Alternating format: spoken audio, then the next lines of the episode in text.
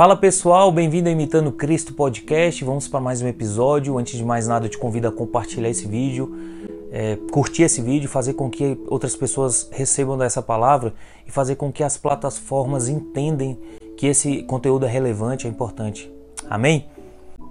E hoje eu quero falar sobre a semelhança de Deus. Muitas pessoas têm dúvidas sobre o significado de sermos imagem e semelhança de Deus, né?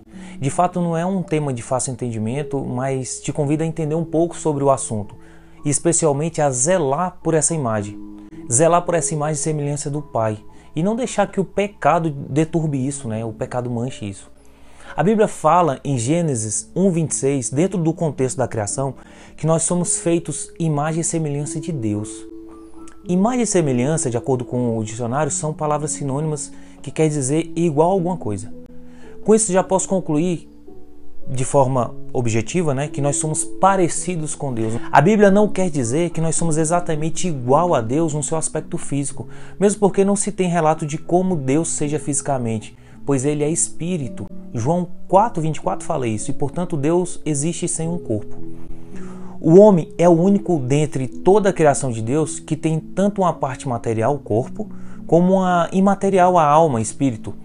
A existência do homem como alma ou espírito, né, que é semelhante a Deus.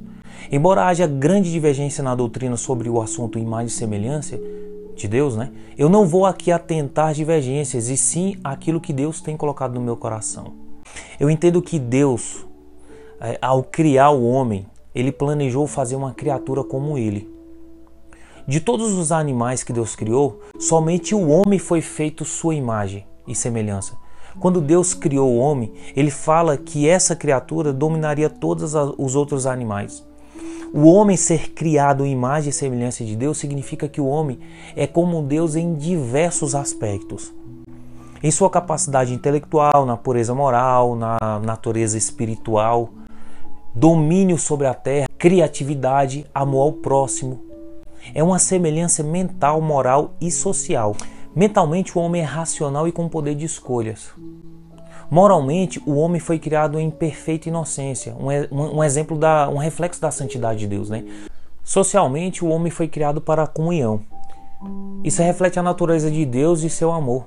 Exemplo disso é o primeiro relacionamento de Deus com o homem lá no jardim do Éden, né, em Gênesis 3:8. Quando todos os dias Deus passeava no jardim na viração do dia, né?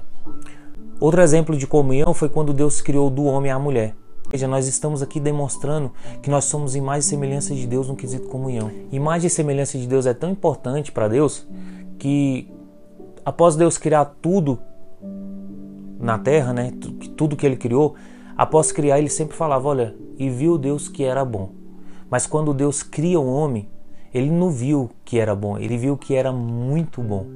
Olha a importância da imagem e semelhança de Deus para Deus. Acontece que o pecado fez com que essa imagem de Deus ela fosse deturpada. Deturpada? Sim, manchada. Essa imagem então ela foi perdida? Não.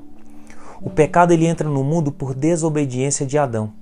Adão ele tinha a capacidade de tomar decisões livres.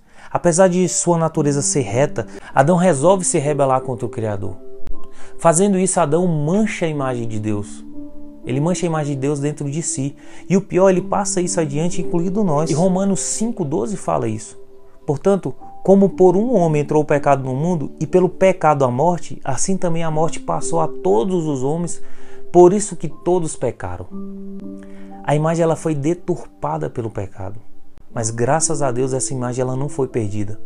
E prova disso está lá em Gênesis 9, quando Deus faz uma aliança com Noé, após o dilúvio. Né? Ele dá algumas orientações e nos versículos 6, Deus fala: Se alguém derramar o sangue do homem, pelo homem se derramará o seu, porque Deus fez o homem segundo a sua imagem. Perceba que o pecado ele já estava no mundo, tanto que Deus resolveu dar o fim à humanidade, com exceção da família de Noé, né? Noé e sua família. Deus ele escolhe Noé e sua família para começar tudo de novo. Deus faz isso justamente por causa do pecado que já era desenfreado no mundo. Então perceba que já tinha o pecado no, no mundo e Deus reitera que o homem ele é imagem e semelhança. A imagem e semelhança ela não foi perdida por causa do pecado, e sim manchada. O homem ainda é a imagem de Deus. Tiago 3,9 confirma isso também. Com a língua bendizeis ao Senhor e Pai, e com ela amaldiçoamos os homens feitos à imagem e semelhança de Deus. O pecado ele feriu a imagem de Deus em nós. Mas nós devemos procurar regeneração para que nós possamos nos tornar cada vez mais parecidos com Deus e enfim chegarmos à estatura de varão perfeito. Isso faz parte da regeneração da raça humana. E essa regeneração ela se dá com Jesus. O Salvador veio para que nós tenhamos vida e vida em abundância. Através de Jesus a esperança.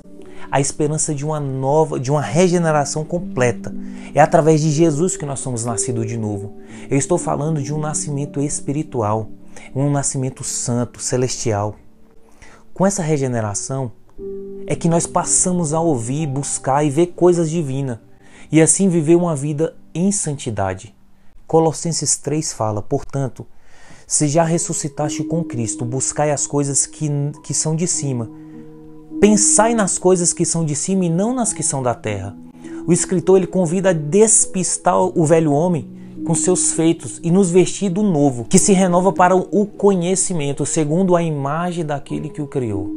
Colossenses fala isso. Mas acontece que nós somos tentados. O inimigo da nossa alma quer nos cegar quanto a isso. O apóstolo Paulo, lá em 2 Coríntios 2,4, ele fala isso. O Deus, com D minúsculo, o Deus desse século, cegou o entendimento dos incrédulos para que lhes não resplandeça a luz do Evangelho de Cristo. A luz do Evangelho da glória de Cristo, que é a imagem de Deus. Perceba aqui que a glória de Cristo é a imagem de Deus. Então, meus amigos, cuide dessa imagem busca essa regeneração. De forma bem simplista, eu posso te dizer que nós somos feitos para parecermos com Deus. Nós devemos possuir a imagem de Deus em nós. Nós, de, né, nós devemos ser vistos como Cristo. Nós devemos espelhar o Espírito Santo, sabe? Nós devemos exalar o bom perfume. As pessoas têm que olhar para nós e ver Cristo. As pessoas elas têm que ver em nós atitude justamente como Cristo faria. Ser verdadeiros imitadores de Cristo. Nós devemos ser verdadeiros imitadores de Cristo e essa é a nossa missão. Portanto, não permita que o pecado deturbe a imagem e semelhança de Deus em você. Se permita resplandecer a glória de Deus em você. Amém? Eu te convido a buscar essa regeneração. Seja firme, busque mais a Deus, ore mais. Que Deus abençoe sua vida. Não esqueça de compartilhar, não esqueça de curtir esse vídeo e fazer com que a plataforma entenda que esse conteúdo é relevante. Amém? Que Deus seja louvado hoje e sempre. Que Deus abençoe sua vida e até o próximo episódio.